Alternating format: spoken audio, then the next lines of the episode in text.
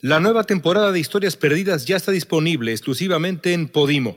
Ve a la página go.podimo.com diagonal historias perdidas. Regístrate y obtén un periodo de prueba gratis de 45 días. Días, días, días.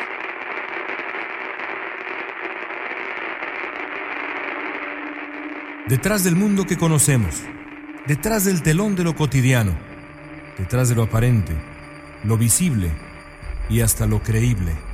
Escondidas entre líneas están las historias perdidas.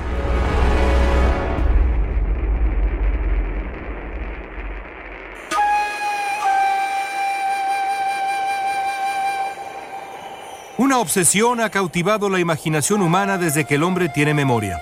La búsqueda de tesoros fabulosos. La posibilidad de descubrir un botín de valiosos objetos, piedras preciosas o cantidades exorbitantes de dinero ha consumido a miles que con la promesa de aventura y fortuna han dejado la vida en odiseas improbables. El legado de los grandes piratas que cruzaron con violencia e impunidad los mares en los siglos XVII y XVIII está lleno de leyendas de tesoros enterrados en islas recónditas, sitios imposibles de localizar de no contar con un mapa que, como por arte de magia, revele el lugar donde los piratas los escondieron en un ataque de codicia demencial. Así ocurre con el célebre tesoro de Edward Teach, el temible pirata conocido como Barba Negra, terror de los mares cálidos del Caribe durante los primeros años del siglo XVIII. De acuerdo con algunas versiones, Barba Negra guardó decenas de millones de dólares modernos en oro en algún lugar del Caribe o la costa este de los Estados Unidos. Hay quien sugiere que la clave para encontrar el tesoro de Barba Negra está en los restos de su célebre barco, el Queen Anne's Revenge, que se hundió frente a la costa de Carolina del Norte en 1718, poco antes de que el propio Edward Teach perdiera la vida durante una batalla algunas millas al norte.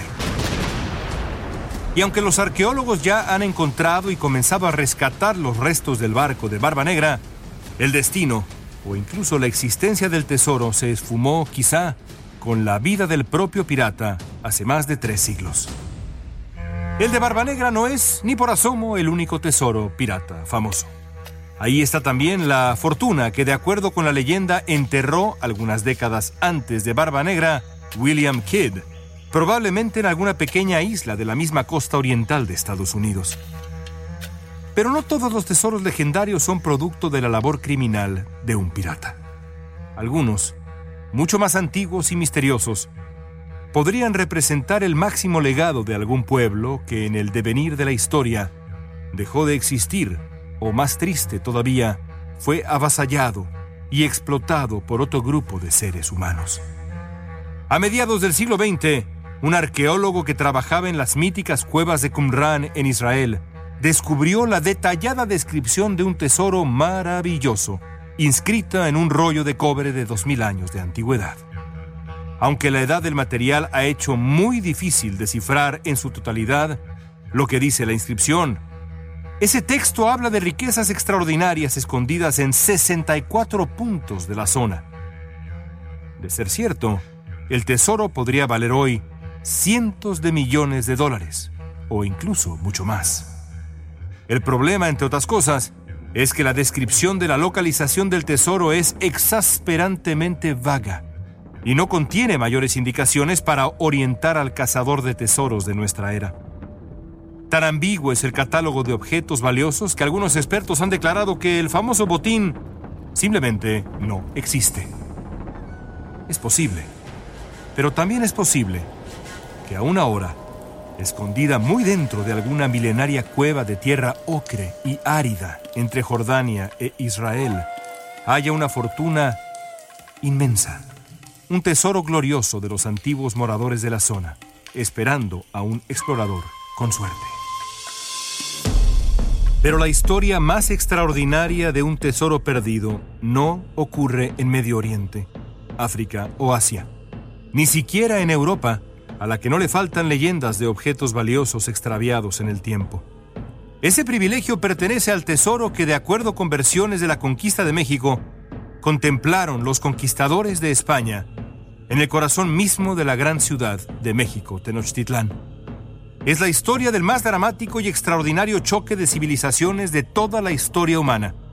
Por un lado, el conquistador Hernán Cortés, quien con sus 400 soldados españoles y sus miles de aliados indígenas sedientos de venganza, tomaron por asalto el imperio mexica hace 500 años.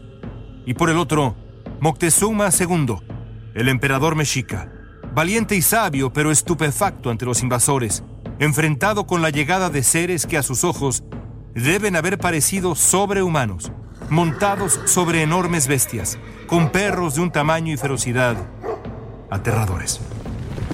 El resultado de ese encuentro y la guerra que le siguió dio a luz de manera sangrienta y dolorosa a una nueva nación. Después de haber llegado al territorio del moderno México en la primavera de 1519, Hernán Cortés conoció a Moctezuma II el 8 de noviembre de ese año fatídico para la historia de los mexicas. Hernán Cortés y sus hombres fueron recibidos con una enorme ceremonia en la que cientos les profesaron asombro y respeto. El propio Moctezuma, que era tratado como una divinidad por el pueblo al que gobernaba, se encontró con Cortés y en un gesto de hospitalidad que seguramente escondía un comprensible resabio de cautela, le ofreció alojamiento en el palacio de su padre, Axayacatl, en el corazón mismo de la moderna Ciudad de México. Fue ahí y en otros sitios donde, de acuerdo con algunas de las legendarias versiones de la conquista, los españoles descubrieron habitaciones llenas de riquezas, de colorido y valor inimaginables. Lo primero que debe haberle sorprendido del tesoro fue el arte plumario. El trabajo con las plumas era muy, pero muy valioso para los mexicas, pero no tanto para la codiciosa mentalidad europea que tenía como objetivo encontrar el más valioso de los metales entonces y ahora, el oro.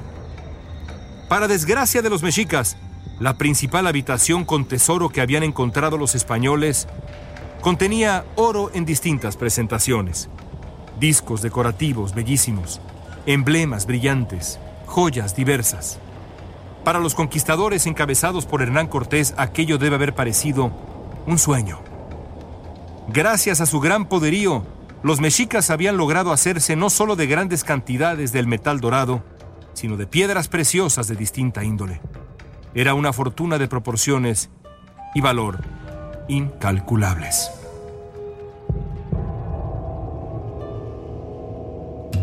Los siguientes seis meses marcarían para siempre no solo el futuro del imperio mexica, sino el de todo el continente americano y, a final de cuentas, el mundo. La codicia de los conquistadores muy pronto dio paso a enormes tensiones, que culminaron con la decisión en noviembre de 1519 de apresar a Moctezuma en el propio palacio de Axayacatl, donde habitaba Cortés. La osadía de los conquistadores debe haber sido una afrenta imperdonable para los mexicas, que respetaban a la figura de su emperador como a ninguna otra, creyéndolo encarnación misma del pueblo y de su destino. Aquel sería el principio de un ciclo de violencia que culminaría en una masacre histórica. Ocurrió en mayo de 1520. Hernán Cortés había tenido que dejar la gran ciudad mexica para lidiar con las fuerzas de Pánfilo de Narváez, que había llegado a tierra mexicana para detener a Cortés. Cortés logró derrotar a Narváez, pero el costo sería enorme. Cortés había dejado al mando de las fuerzas españolas en Tenochtitlán a Pedro de Alvarado, un hombre manipulador, fanático y cruel, capaz de la más severa violencia. Sin Cortés para controlarlo, Alvarado perdió la cabeza. El 20 de mayo, ordenó a sus hombres y a sus aliados tlaxcaltecas que asesinaran con alevosía y ventaja a cientos de nobles mexicas congregados en el Templo Mayor para la celebración de la fiesta de Toxcatl, en honor al dios Huitzilopochtli. La brutalidad y misericordia de los españoles contra los inermes mexicas formaría parte de la más ignominiosa memoria de la conquista del México antiguo. Alvarado mandó cerrar los accesos al patio central del templo. Reunió a los danzantes y a la mucha gente que celebraba y dio la orden de cercenar, acuchillar o decapitar a miles de personas. Las crónicas de la época dan cuenta de una escena que debe haber sido infernal. Sangre, vísceras, dolor inaudito. Para los mexicas habría un antes y un después. Ante la brutal traición de los conquistadores, que habían respondido con violencia atroz a la hospitalidad del pueblo del México antiguo, los mexicas decidieron pelear. La matanza y crueldad de Pedro de Alvarado y sus hombres representaron un punto de inflexión para la presencia de los españoles y la paciencia de los mexicas. Al volver a Tenochtitlán, Cortés encontró una situación imposible. Miles de familias aún lloraban a sus muertos, entre los que se encontraban muchas de las figuras más relevantes de la sociedad mexica. Alvarado había destruido templos y mandado derruir las esculturas de los antiguos dioses. El desastre seguramente había conmocionado a los mexicas, pero también los había indignado hasta el borde de la abierta rebeldía. Cualquier duda sobre las verdaderas intenciones de los invasores se había disipado en la masacre del Templo Mayor. Los conquistadores españoles querían acabar con el modo de vida mexica. El pueblo de Tenochtitlán tendría que luchar por su vida. Cortés quiso recurrir a Moctezuma, el emperador mexica que había apresado y que para entonces había perdido la confianza de su pueblo, que lo miraba como un traidor, o peor todavía, como a un cobarde. Cortés ordenó a Moctezuma que saliera a la azotea del palacio de Axayacatl para hablar con su pueblo e intentar calmar los ánimos. Pero los mexicas, que habían sido testigos del saqueo, la violencia y la profanación, no tenían ya ninguna intención de escucharlo. La turba comenzó a lanzar piedras y objetos golpeando a Moctezuma.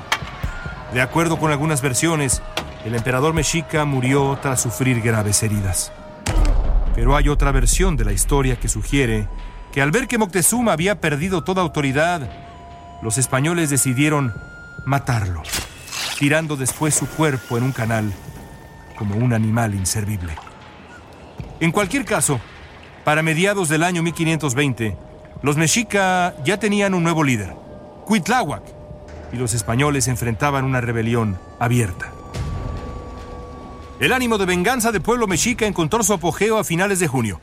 Las fuerzas mexicas habían rodeado a las de Cortés, cerrando las salidas de la ciudad para tratar de atraparlos.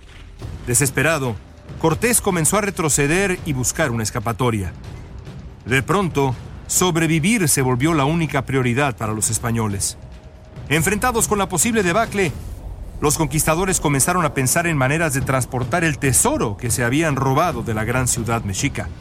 Fundieron una enorme cantidad de piezas de oro hasta formar rústicos lingotes que, pensaban, les resultarían más fáciles de transportar.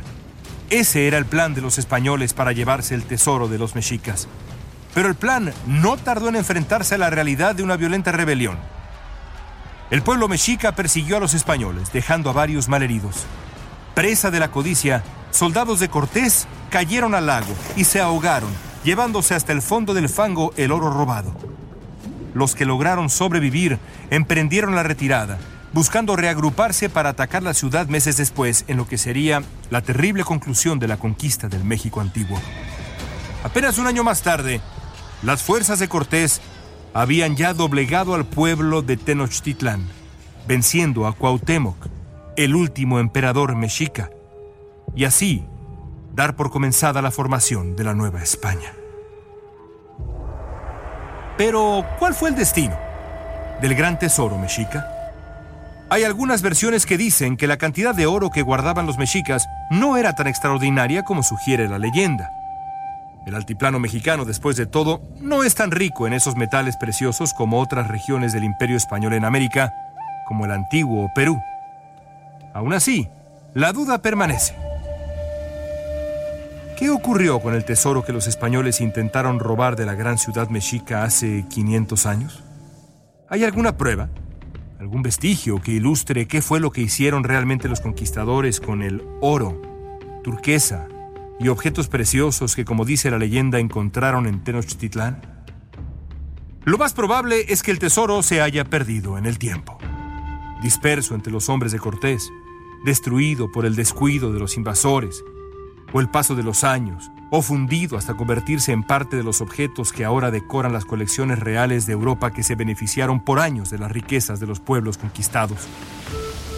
Seguramente parte del tesoro terminó en el fondo del mar, en el vientre de un galeón hundido. De ser así, la memoria del esplendor mexica ha desaparecido en la bruma de la historia y no hay otro remedio más que imaginarla a través de las pocas pero hermosas piezas que sobrevivieron y que están para el aprendizaje de todos en los museos del planeta. Pero hay otras posibilidades, remotas y extrañas, pero posibles al fin. Quizá la más extraña tiene su desenlace no en la zona cercana al Gran Valle de México, sino en un sitio a miles de kilómetros de distancia hacia el norte los dramáticos paisajes del moderno estado de Utah, en Estados Unidos. El protagonista es un hombre misterioso y excéntrico llamado Freddie Crystal. En algún momento de principios del siglo XX, cuando ya habían transcurrido 400 años de la conquista, Crystal visitó México. Ahí dijo haber encontrado un mapa misterioso que contaba una historia enloquecida. Tras la derrota y la retirada temporal de Cortés a mediados de 1520, un grupo de mexicas tomó las riquezas que los españoles habían dejado tras de sí durante su frenética escapatoria y emprendieron la marcha hacia el norte, buscando un sitio seguro donde enterrar su tesoro. Por razones difíciles de comprender, llegaron hasta el dramático paisaje del moderno Utah, en el suroeste de Estados Unidos. De acuerdo con el mapa de Crystal, aquellos emisarios mexicas escondieron el tesoro en una cueva misteriosa cerca del pueblo de Kanab. Convencido de su hallazgo, Crystal llegó a Utah por ahí de 1914, decidido a encontrar la cueva donde, de acuerdo con su peculiar versión de la historia, estaba escondido lo que quedaba del fabuloso tesoro de los mexicas. Crystal tardó varios años en encontrar la cueva correcta, o por lo menos la que él pensaba era la cueva correcta. Lo hizo finalmente en 1922, las leyendas locales dicen que Crystal incluso encontró un par de antiguas sandalias y algunas figurillas que, de acuerdo con él, habían pertenecido a los visitantes mexicas cuatro siglos antes. La fiebre del oro enloqueció a toda la población de Cana. Los habitantes del lugar se dedicaron durante varios meses a seguir las indicaciones de Crystal. Cavaron y cavaron en el lugar que Crystal había identificado como el destino del tesoro perdido de los mexicas. Pero la emoción nunca se transformó en evidencia contundente. Después de poco más de dos años de trabajo en el arduo sol de Utah, Crystal simplemente desapareció, junto con sus mapas enigmáticos que, de acuerdo con él, había encontrado en un monasterio derruido en México. Aún así, en Utah, todos los años aparecen buscadores de tesoro que juran que ahí, en alguna cueva profunda, en el lugar menos pensado, está lo que queda del tesoro que alguna vez maravilló a Hernán Cortés y su ejército de conquistadores. Pero si el tesoro de Moctezuma no está escondido en Utah, ¿dónde está? ¿Hay alguna evidencia? ¿Alguna pista entre nosotros? Por increíble que parezca, la respuesta es sí. Corría el año de 1981, cuando durante un proyecto de construcción en el centro de la Ciudad de México, una máquina excavadora levantó, junto con tierra y piedras del subsuelo mexicano, una extraña pero resplandeciente barra de oro. El descubrimiento realizado por Félix Bautista, un trabajador del Instituto Nacional de Antropología e Historia de México, resultó tan extraordinario como inusual era y sigue siendo común encontrar ofrendas de todo tipo en el centro de la capital mexicana, que era también el centro de la gran Tenochtitlán mexica. Pero encontrar una barra de oro de casi 2 kilogramos de peso y 30 centímetros de largo era algo muy diferente. Con el tiempo, los arqueólogos mexicanos llegaron a una conclusión sobrecogedora. Aquella barra de oro sepultada por 400 años en las entrañas de la gran ciudad mexicana, pertenecía al tesoro mexica que los españoles habían mandado fundir. Lo más probable es que algún soldado español la haya dejado caer al tratar de escapar de la matanza de la noche triste. Así, el lingote que tiene forma ligeramente curva para facilitar el llevarlo pegado al cuerpo cayó a un canal de la capital mexica y se hundió súbitamente, testigo fulgurante del hurto de la fortuna mexica, pero también de la gloria del noble y bravo pueblo de Tenochtitlán. Hoy, a la pieza se le conoce como el Tejo de Oro. Es posible verla de cerca en el Museo de Antropología e Historia de la Ciudad de México. Desde ahí nos mira, brillando, contándonos su historia, pero guardando también incontables misterios.